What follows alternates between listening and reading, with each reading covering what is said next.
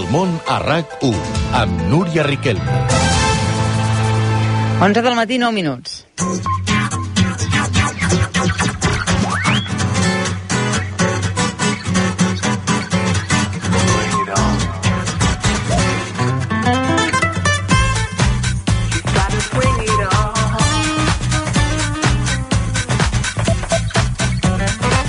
Que dèiem, aquest estiu en Francisco ha vingut un cop a la setmana i ens ha sorprès doncs, explicant-nos coses sobre vermut, sobre beure cervesa, sobre prendre gelat.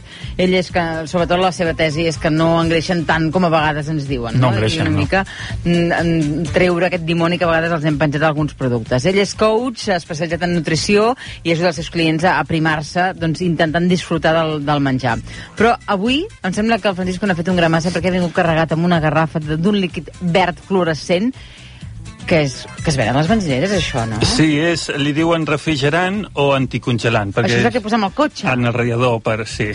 Però, fixa't, No m'ho haig de veure, això. No, no, no, no t'ho has de veure. Fixa't tu que, que no ho he posat en un got, l'he deixat aquí a la garrafa, Sí. perquè et quedis amb la imatge, perquè els nostres oients s'ho imaginin, perquè veus que hi ha com una creueta negra dins un quadre Taronja, taronja. que diu nocivo. nocivo. Vol dir que això no ens ho hem de prendre, eh? I per què ho has portat?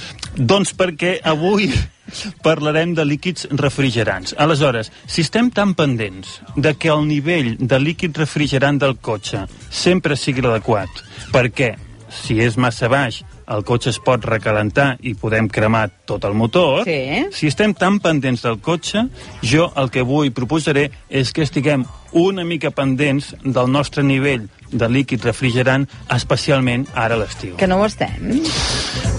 Jo crec que no tant com hauríem, potser. O sigui que no ens hidratem bé a l'estiu, vaja. No prou. De, No vegades, de vegades no prou, de vegades no de forma prou conscient, de vegades pensem que hem de beure dos litres d'aigua al dia i en canvi ens escoltem menys, ja, ja anirem parlant. Molt bé, avui parlarem d'aquests líquids refrigerants, que diu el Francisco, líquids refrescants, el que vosaltres us preneu per refrescar-vos quan fa calor. Aquesta és la pregunta que us fem. Què, què preneu quan teniu molta calor? Què preneu més a l'estiu? 902477700, ens podeu enviar correu al món arroba o també escriure al Facebook o al Twitter. Va, continuem. Um, tothom ho diu, tu has parlat d'aquests dos litres d'aigua, mm, l'aigua diuen que és molt important pel nostre organisme i a més a més eh, diuen que beure begudes fredes aprima. Ui, a veure, anem per parts. A veure, Uh, L'aigua és molt important pel nostre organisme. A veure, un 60% aproximadament del nostre cos és aigua. Jo, per exemple, peso 70 quilos aproximadament. Això voldria dir que tinc 40 litres d'aigua a dins. D'aquests 40, dues terceres parts, aproximadament uns 25 litres, estarien dins de les cèl·lules. Seria imprescindible perquè hi hagués vida, per les reaccions químiques que hi ha dintre de la cèl·lula, també perquè les cèl·lules tinguin la seva forma i no, i no ens desfem tots, sinó que tinguem a, aquesta forma de cos. Això seria unes dues terceres parts, 25 litres. Però després hi ha 15 litres més, una tercera, que estaria en forma de fluids. Per exemple, jo vaig un parell de... un cop cada dos mesos a donar plasma. És molt divertit perquè et claven una agulla... Eh, et molt divertit, sí. Et, et treuen la sang, aleshores la centrifuguen, separen el que és el plasma del que és la sang i et tornen a, a posar la sang a dintre del teu cos, no? El plasma vindria a ser un líquid del color de l'orina imprescindible per transportar, doncs, l'oxigen i, i els aliments, etc etc. Va, un 70% d'aquest plasma és aigua. Mm. Per tant, sí, l'aigua és completament imprescindible. Ara, d'imprescindible a miraculosa hi ha una diferència. Dir, tu escrius en el Google, per exemple, beber agua en ayunas, si ho fas en castellà és més divertit. Que en beber català. agua en ayunas. Bé, les coses que pots arribar a llegir, la de llegendes urbanes és infinita. Tot això no té cap base. Home, a veure, suposo que hi haurà alguna cosa que ho diu alguna entitat o algun organisme seriós que sí que tindrà base. Jo no vull dir que tot sigui mentida. Ara, si llegeixes que beure aigua en ayunes ajuda a curar el càncer, jo no m'ho creuria. No, això no. Però sí que diuen, per exemple, abans de dinar, si vols aprimar-te una mica, pren-te un got d'aigua que te donarà la sensació de sacietat i no menjaràs tant, per exemple. És una possibilitat, sí. L'aigua omple l'estómac i pot donar més sensació de sacietat. Ara, d'aquí a les coses que es poden Ja, ja, arribar ja, ja. a llegir, per exemple, l'aigua amb gas, això és un anunci de la tele, és bona pel teu cor. Mentida. L'aigua mineral, aquesta del, del tap de, de, de color blau, t'ajuda a primar. Mentida l'aigua hidrata. I a banda d'això, això que em preguntaves tu, um, beure begudes fredes a prima?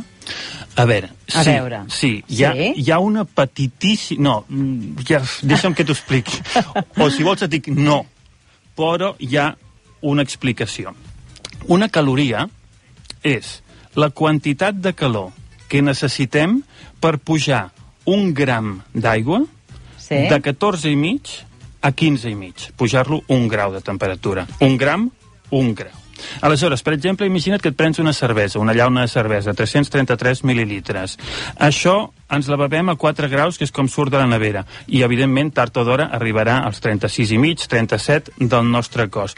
Utilitzarem unes 11.000 calories per escalfar aquesta cervesa. 11.000 calories, o el que és el mateix, 11 quilocalories. 11 quilocalories Sí. en una dieta de 1.500 o de 2.000 no té cap importància. ja, Aleshores, ja, ja. sí que, que escalfant aigua al nostre cos consumeix una mica d'energia. Ara, insignificant. Beure coses fredes no engreixa. I en canvi no al desert veuen te calent, que a vegades eh, culturalment ens xoca tant, això, però en canvi quan hi vas ho entens. Va, a veure, ho entens perfectament. de la calor que fa. I un dia al desert em vaig veure d'un glob gairebé mitja botella de litre i mig d'aigua. Um, quan fa calor, què tenim? Suor. Per què serveix la suor? Bàsicament, veure, per a unes quantes coses. Primera, per fer-nos-ho passar malament, quan estem nerviosos, ens han de presentar algú, i saps allò que et sua la mà? Sí. Fatal. Per què serveix, també? Per eliminar toxines. I per què serveix, relacionat ja amb el tema d'avui? Per refrescar-nos. Pere, em deixes que m'aixequi un segon? Ai, no marxis, eh? que Jo no sé pas què fer tants agots i tantes coses. Què passa? Què fas? Ai, la planxa! He desendollat una planxa. Ai, Déu meu, que ha portat una planxa i tot aquest home! A veure, Li heu fet la foto ja per penjar-la al Facebook? Aquesta planxa l'acabo de desendollar, està calenta, calenta, i ara jo hi tiraré... T'atreviries a tocar-la? Home, si em dius que està calenta, no. No, va. Ara jo hi tiraré unes Tu gotes em vols d'aigua. mal, eh, Francisco? No, jo no m'ho estic preguntant, no dic que tot que ho toquis. Um, I tiraré unes gotes d'aigua, a veure si se sent el soroll. Oh, i tant. Se sent el soroll. Si nosaltres... Va, ho torno a fer que ara em fan la foto. Si nosaltres ens estéssim tirant aigua en Com aquesta es deia planxa... aquell, aquell professor científic mig boig d'aquells TVO? Com es deia? Això, el professor Chiflado. Si ens hi estéssim molta estona tirant aigua en aquesta planxa, aconseguiríem que la temperatura de la superfície baixés i, per tant, tu, d'aquí una estona, quan ja no fes aquest soroll de t'atreviries a tocar-la. Això és aproximadament el que fa la nostra suor. Per evaporar un gram d'aigua cal molta, molta calor. De fet, eh, l'aigua és el líquid natural que millor fa això, no? Lo de robar escalfor per eh, evaporar-se. Aleshores, 500 calories per, per evaporar un gram d'aigua. Què fan les tribus que em preguntaves tu del desert? Sí, del Tuaregs o berbers o el que siguin. Ells primer es creen uh, una capa De protecció. de protecció que atura l'intercanvi de temperatura entre l'exterior i l'interior. I aleshores l'únic que hem de fer és refrescar l'interior, que és el mateix que fan les neveres. No? Primer hi ha una capa aïllant i després refresquen l'interior. Com es refresca l'interior? Doncs beuen te, molt calent, provoquen una suada generalitzada i curta en el temps, però lo suficient com perquè tota aquesta humitat, tota aquesta suor de la nostra pell s'evapori refrescant, de la mateixa manera que ara refrescàvem la planxa, refrescant l'aire que hi ha entre el cos i la roba i fent una nevera natural. Per tant, beure aigua calent, beure te calent o aigua calenta no refresca, però el suor que produeix aquesta beguda sí que refresca. Uh, quanta aigua hem de beure cada dia? Oh, no m'has vist enfadat mai, eh, que no? Aquesta pregunta em treu de casella. Quan et Però- fan aquesta pregunta ja... És- et, et, és a, mi, no- a mi, a veure, ho has proposat en el guió, eh? O sigui, a mi no me'l posis, la- no me'l facis Ah, les no, culpes. perquè, perquè volia, volia explicar-te tot això.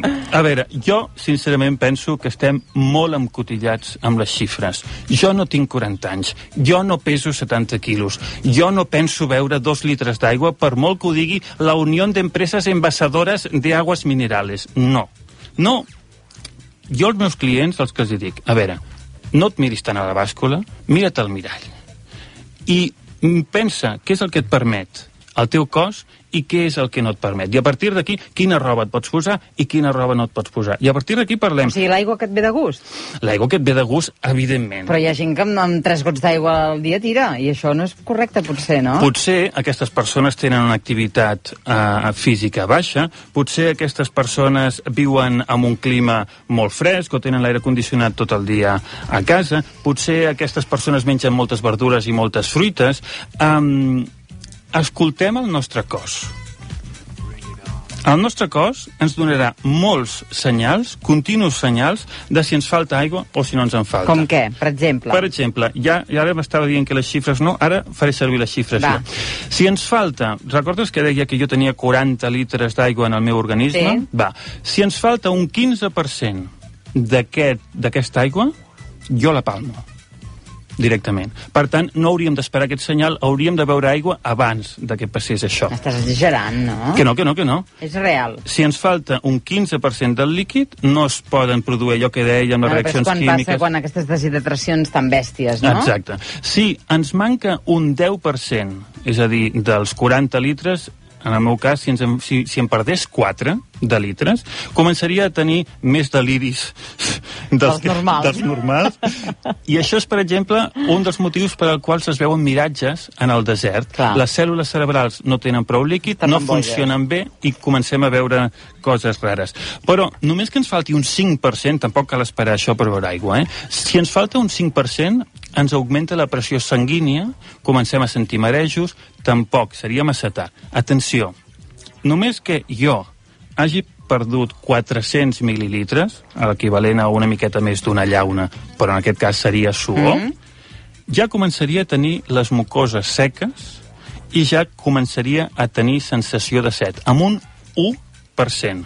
Però bueno, quan tens set ja veus, no? Exacte. I si pots, que és aquí on hauríem d'anar, no deixar que aparegui la sensació de set. És a Per dir, què? Per què? Perquè el nostre cos, i quan jo deia no mirem la, la bàscula, mirem el que podem fer, no mirem els dos litres d'aigua que suposadament hi ha gent que diu que s'ha de beure, escoltem el nostre cos, no esperem a tenir la boca seca com un fregall, a tenir els ulls que ens piquin, allò les, muso, les mucoses resseques.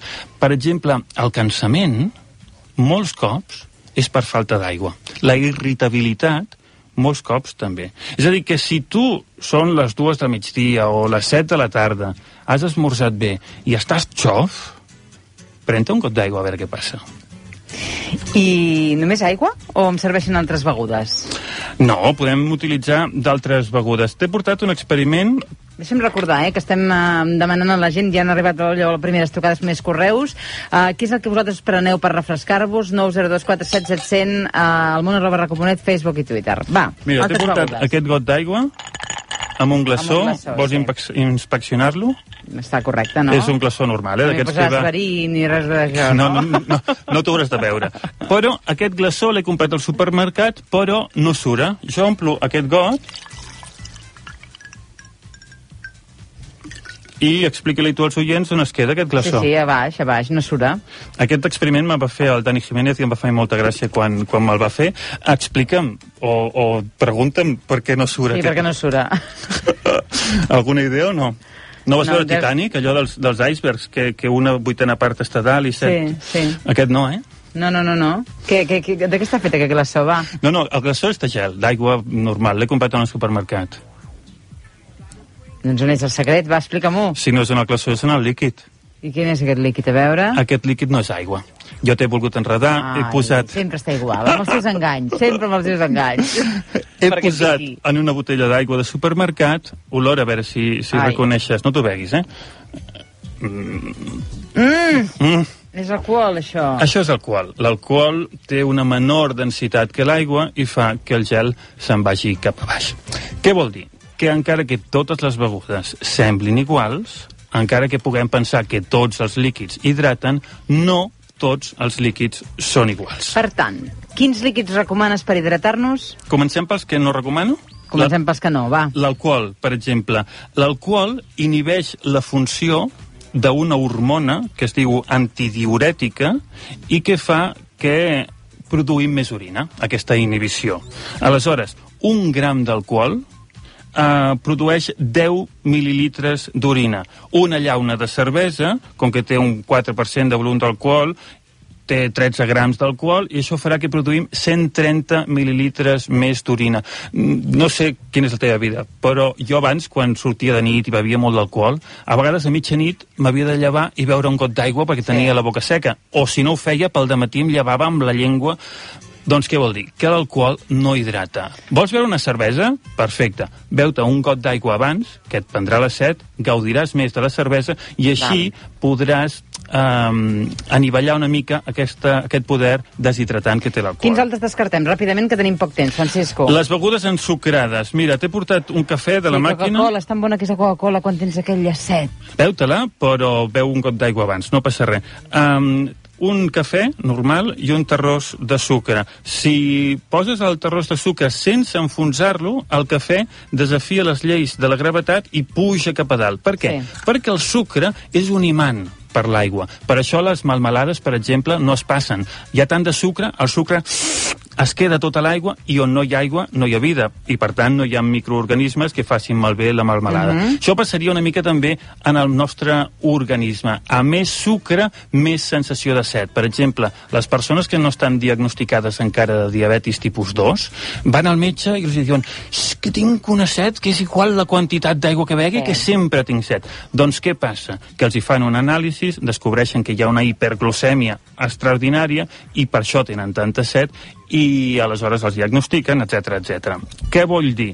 Que si veus begudes ensucrades és possible que no et passi la set que tinguis aquesta sensació, que t'estiguis hidratant però que tinguis la sensació. Per tant, què hem de veure, va? A veure, jo t'he portat quatre coses. Aquí a l'esquerra tenim un granissat de llimona del Tio Che, boníssims. Aquí, uh, orxata. Això ho podem provar o no? Ui, tant, això sí. això ho pots provar. D'orxata n'hi ha de dos tipus. En el Tio Che, per exemple, són especialistes en això. Hi ha orxata ensucrada, que seria la, la més habitual. Quan l'orxata no és molt bona, la xufla no és molt bona, si li poses molt de sucre i un puntet de canyella, té més bon gust. Clar. El, el tio Che, la, la, la, La xufla xufla és bona. és bona. Aleshores, què fan? Fan l'orxata amb el sucre que la gent està acostumada, però també fan orxata, com aquells sucs del supermercat que diu sin azúcar añadido. Sí. Què vol dir? Que pots veure orxata, que Sense déu nhi la, que- la, les calories que té, però sense sucre I afegit. aquesta és d'aquestes. Aquesta no, aquesta és dolça, perquè he pensat que, que t'agradaria més. Tenim brou i tenim gazpacho. D'aquestes quatre, quina creus que té menys calories? Menys calories, menys calories... Diria, diria... El granissat de llimona? Menys? No. Vaja. No, aquí em sap greu. Per cert, la setmana passada no et vas equivocar tu amb la calculadora, em vaig equivocar jo. Home, que bé! Sí, sí, les Gràcies coses... que reparis eh, aquesta calúmnia. No, uh, però avui sí que t'has No sé, equivocat. l'orxata engreixa molt. L'orxata i el granissat de llimona tindrien moltes calories. El brou en tindria molt poques, 5 calories per unes 80 que podria tenir l'orxata. I el gazpacho el tindríem entremig. Entre més. O sigui, el que menys el brou. El brou. Però de què està fet aquest brou? És un brou de pollastre, però el Juan Mari Arzac té una... Perquè hi ha brous que són molt potents. Hi ha brous, el brou de la meva sogra segur que engreixa més que aquest. Amb el brou hi ha un truquet, que és que si el poses a la nevera, el greix puja cap a dalt, solidifica, el retires, Sí, sí, sí, i aleshores ja, ja. continua tenint molt bon gust, però menys Ja, greix. ja, ja. Però saps aquells que tenen fonament? Sí. Aquells.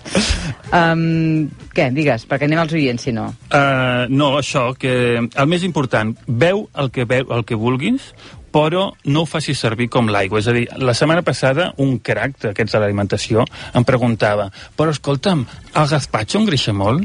I li vaig dir, el gazpacho té 34-40 calories per cada 100 mil·lilitres. Si tu et prens per dinar un plat de gazpacho, és ideal. Ara, si aquell dia que fas gazpacho fas dos litros de gazpacho Sí. i cada vegada que obres la nevera et fots un got, home, doncs, Malament, doncs és malament. com si un dia et prenguessis dos litros de Coca-Cola ensucrada. Vinga, anem als oients. Ràpidament, Xavier, bon dia. Hola, bon dia. Què et prens tu per refrescar-te? A veure, prenc i és perquè, perquè em ratifiqués la meva teoria, ara que molta gent m'escolta i m'aprenien per boig a mi. A veure. A veure, mira, jo he treballat, treballo aquí, de, bueno, aquí de l'Andorra, Mm. a, a temperatures de menys 15, menys 20 graus, i sempre em prenc el cafè amb gel, sempre. I, efectivament, al cap d'una estona estic suant. I la gent me diuen, i jo crec que és perquè, per lo que deia ell de, la, de, la, de les calories. Si fica refreda, el cos bombeja més sang i, i calenta més. M'ho ratifica o no, ell? Home, el raonament, no ho sé. A tu te'l prens a gust, aquest cafè? No, me'l prenc a gust i, i a part he fet amb un metge una prova i m'he ficat un, com sé jo, un estatoscopi d'aquell i he escoltat el cor i efectivament quan prens el cafè en gel bombeja més ràpid. Ah, això també pot ser per la, per la cafeïna, eh? tot i que la cafeïna triga una estona um, a fer efecte. No ho sé, no ho sé. Ara, no, perquè en qüestió de segons, eh? jo el que penso que és important... No, la cafeïna triga més a fer efecte, eh? Uh, el que penso que és important és fer-ho a gust. A tu et ve de gust prendre un cafè amb gel, pren-te'l amb gel. Ara, si no et ve de gust, no te'l prenguis. Vull dir que també hi ha No, no, no, no, polars no, no, que si fan passar el fred la mar de bé.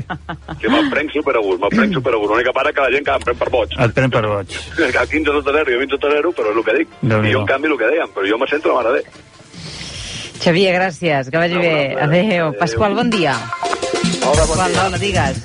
Bueno, mira, jo, a part de la taronjada del matí, el cafè amb llet i un got de vi per dinar i sopar, Mm. em prenc aigua, però de l'aixeta, a través de l'osmòtic, o sigui, l'aigua filtrada. Uh -huh. I com que he tingut diverses informacions adverses, hi ha qui diu que va bé, hi ha qui diu que no, perquè treu alguns minerals de l'aigua, volia saber la seva opinió, a veure si sap alguna cosa.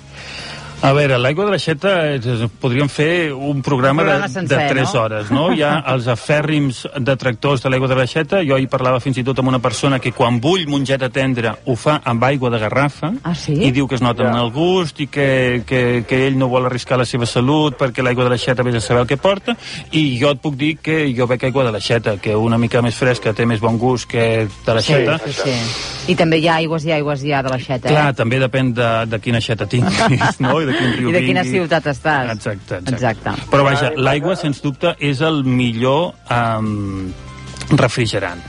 Ja.